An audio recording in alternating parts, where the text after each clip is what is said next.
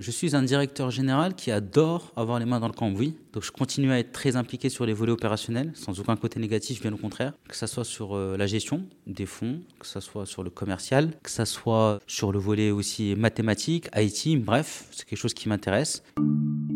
Bienvenue sur Haute Fréquence, le podcast de la GFI dédié aux parcours inspirants dans la finance. Pour ce nouvel épisode, j'ai rencontré Adi Lamor, le directeur général de Prince Gestion, une société de la galaxie Arkea Investment Services.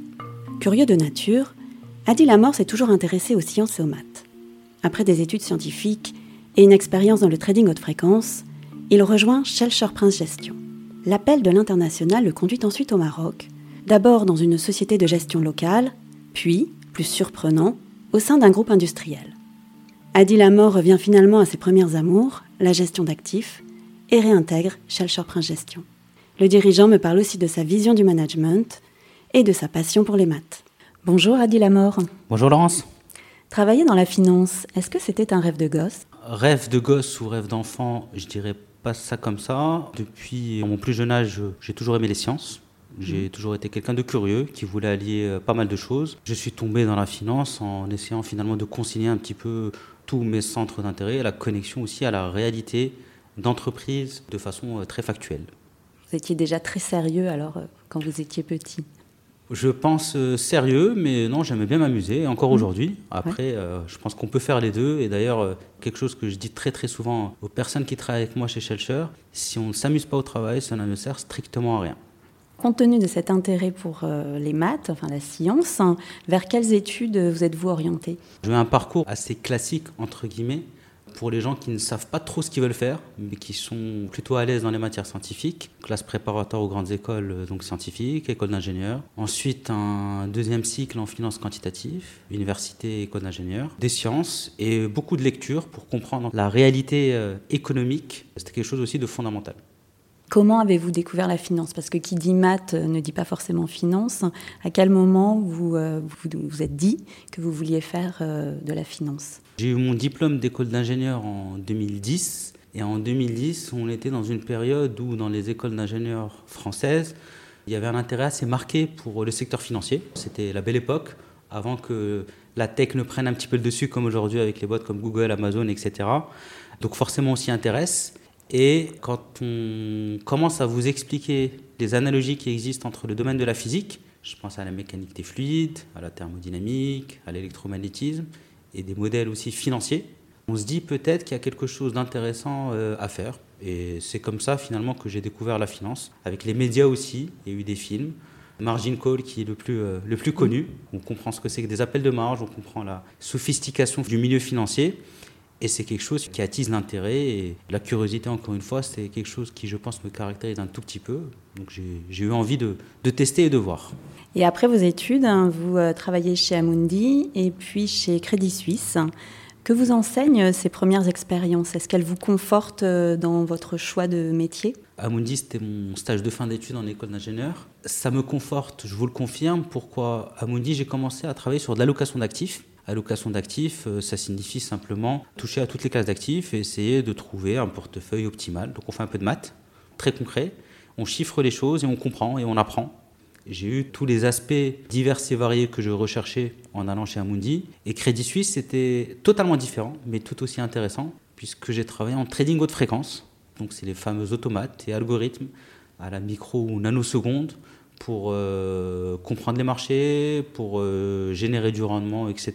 Donc, intellectuellement, c'était très intéressant. Humainement aussi, beaucoup de pression positive, mais ça apprend et ça forge. Par contre, on était sur un volet qui était quand même assez déconnecté de la réalité de l'économie et qui est quelque chose qui me tient beaucoup à cœur. C'est pour ça que vous n'avez pas euh, poursuivi dans cette, dans cette voie Exactement. À la fin de ma courte expérience d'une année chez Crédit Suisse, je me suis posé la question de ce qui m'intéressait. Encore une fois, le côté euh, assez cadré, assez scientifique, mais quand même très connecté à la réalité, avec un impact perceptible et mesurable de ce que l'on fait.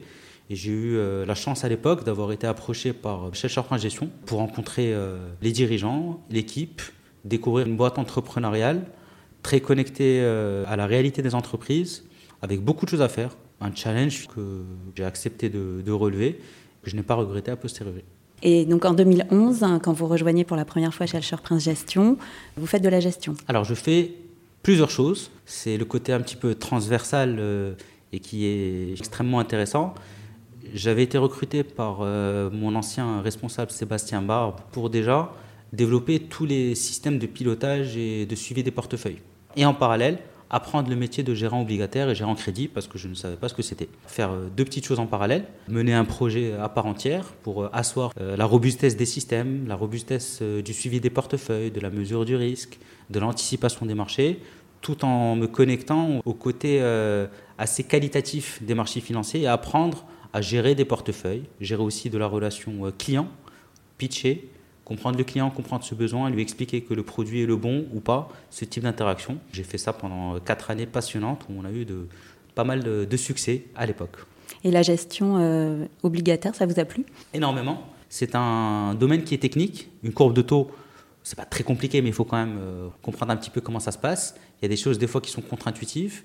On est sur une vision étatique de la dette souveraine, sur une vision entreprise quand on finance euh, des corporates des banques ou des assureurs. On comprend encore une fois le fonctionnement d'une entreprise, le fonctionnement des États quand ils cherchent à, se financer, avec un peu de maths, des risques qu'il y a derrière. Et finalement, euh, ça a allié euh, tout ce que je recherchais dans le volet euh, professionnel à l'époque.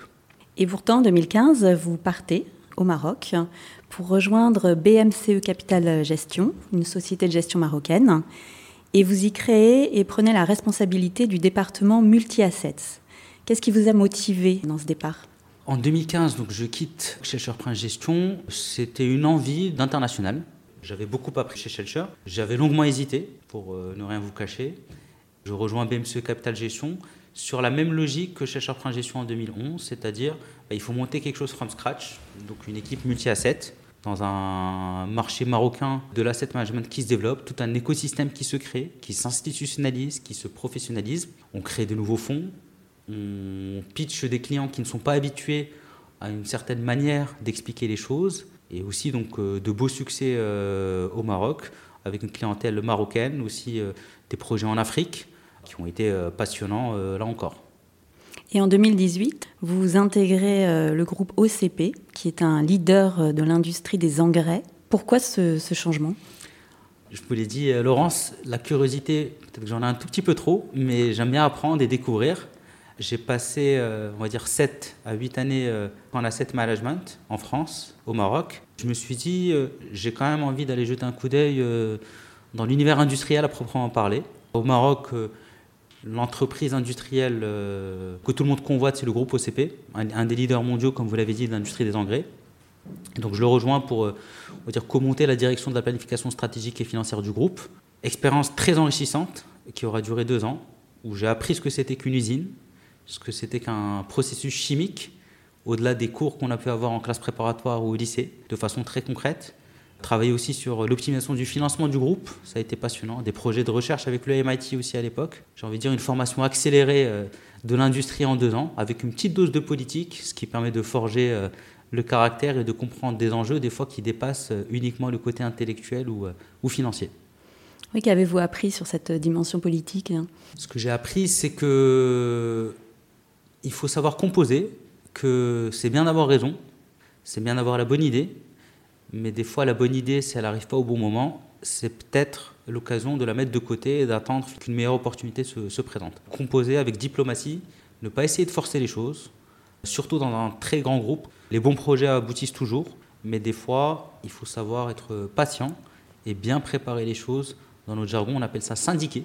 Comme avec des syndicats, c'est la même chose, bien préparer les choses. Et puis euh, en 2020, vous quittez le Maroc, euh, vous quittez OCP et vous revenez chez Shelcher Prince Gestion à Paris en tant que directeur adjoint de la gestion.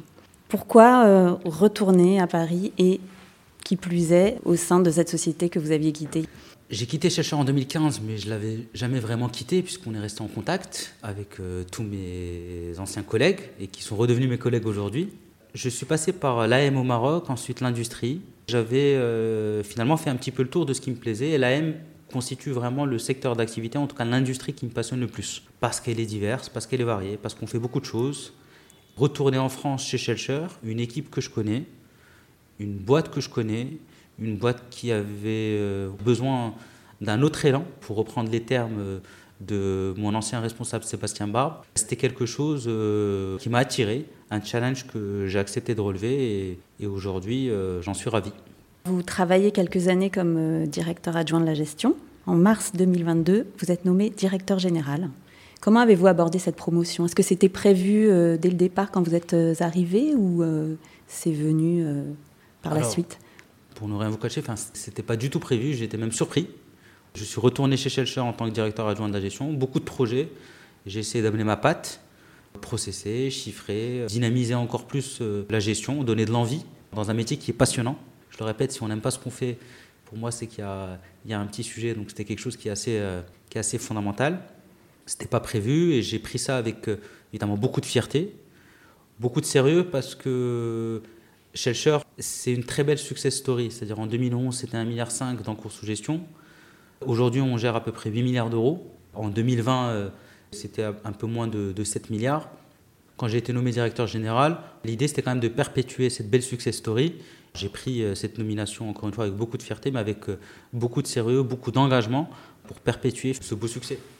Et quel genre de manager êtes-vous, Adi Lamort Moi, quelque chose que je répète souvent, c'est que j'adore l'horizontalité. C'est-à-dire, c'est bien d'avoir des managers. Maintenant, tout le monde doit se parler, tout le monde doit échanger, et librement et factuellement. Quand on est d'accord, on le dit. Quand on n'est pas d'accord, c'est là qu'on le dit surtout. C'est fondamental. Je pense être quelqu'un de bienveillant. Le but aussi, c'est de faire progresser les gens, qu'ils apprennent, et qu'ils soient contents euh, au travail. Après, pour euh, être aussi quand même complètement factuel, c'est bien le bottom-up, c'est-à-dire la décision qui arrive par le bas, mais il faut aussi un peu de descendant pour euh, que les choses avancent et driver une société. Et c'est un petit peu ma manière de, manager, de la pression positive aussi, pour maintenir un tempo et un momentum qui soit utile pour tout le monde. Oui, il faut quand même que quelqu'un prenne la décision à un moment. Exactement. Ma manière de faire, c'est d'écouter. Des fois, la décision se fait naturellement et en toute simplicité. Et des fois, c'est un peu plus compliqué, il faut trancher. Et en général, j'hésite pas à trancher pour que les choses avancent, mais en bienveillance. Et vous dites que vous êtes euh, favorable au dialogue, mais est-ce que vos équipes euh, n'hésitent pas à vous dire euh, les choses J'espère bien. En tout cas, j'accepte volontiers la critique. Ouais. C'est quelque chose d'essentiel qui permet de progresser. Nul n'est parfait, surtout pas moi. Il faut qu'on puisse se dire les choses. Et moi, c'est quelque chose que j'ai essayé d'instaurer encore plus chez Shelcher. Le dialogue, la critique. Quand ça va bien, on le dit. Quand ça va pas, on le dit aussi. J'espère qu'aujourd'hui, il y a quand même beaucoup de choses qui vont bien chez Shelcher, mais c'est quelque chose de, fondamental et qui permet de progresser et de faire avancer le business et le bien-être au travail. Et le fait d'avoir travaillé dans la société euh, il y a quelques années, est-ce que ça vous a aidé pour prendre ces fonctions? Je pense que oui, parce que même quand je suis revenu en 2020, je connaissais, bon, la société a cru entre-temps, évidemment, de 2015 à 2020, mais je connaissais au moins la moitié des, des personnes ici, chez Shelcher. Je pense euh, qu'à l'époque, j'avais laissé une, bonne image, donc c'était plutôt utile. Donc mon intégration en 2020 s'est très bien faite. En 2022, quand j'ai été nommé directeur général, il y a eu une petite surprise quand même, par mon jeune âge à l'époque. J'avais 36 ans, aujourd'hui j'en ai 37. Mais c'est quelque chose qui a été dépassé très rapidement pour travailler et faire avancer les choses en toute simplicité. Le fait d'être euh, jeune, est-ce que c'est difficile euh, de se faire accepter en tant que DG Personnellement, je n'ai pas ressenti ça. Moi, mon but, c'est d'avancer. Et je pense que le fait d'avoir un dialogue qui est ouvert et la capacité à, à être transparent, ça permet d'éviter euh, des débats qui, euh, qui n'ont pas lieu d'être, qui sont même inintéressants. Et alors, en tant que directeur général, vous faites, euh, j'imagine, un peu moins de, de maths, enfin, vous avez un peu moins les, les mains dans, dans, le cambouis du marché. Est-ce que ça vous manque Je suis un directeur général qui adore avoir les mains dans le cambouis. Mhm. Donc je continue à être très impliqué sur les volets opérationnels, sans aucun côté négatif, bien au contraire. Que ce soit sur euh, la gestion des fonds, que ce soit sur le commercial, que ce soit sur le volet aussi mathématique, IT, bref, c'est quelque chose qui m'intéresse. Évidemment, je suis un peu plus éloigné des maths euh, que l'époque où j'avais 23 ou 24 ans. Mais on continue à en faire. Quand on gère un portefeuille, quand on gère une société, les chiffres sont très importants. Il faut pouvoir chiffrer, quantifier. Bah, pour ça, les maths, euh, c'est une chance qui est quand même assez magnifique. Alors les maths, euh, aujourd'hui, euh, beaucoup de personnes déplorent une, une, dégradation du niveau en maths des élèves français, notamment dans le secondaire. Est-ce que vous partagez ce constat est-ce que ça vous inquiète? Une dégradation, je ne saurais pas vous dire. Par contre, ce que je, ce que je constate, c'est qu'il y a un désintérêt. C'est-à-dire qu'aujourd'hui, les mathématiques sont, euh, intéressent moins qu'à mon époque, qui a une, une vingtaine d'années. Je trouve ça très dommage, parce que c'est une science qui permet de forger l'esprit. Les mathématiques euh, constituent euh, un socle de l'excellence française. Réinstaurer un intérêt vis-à-vis des maths, vis-à-vis des sciences de façon générale, ça serait une très bonne chose.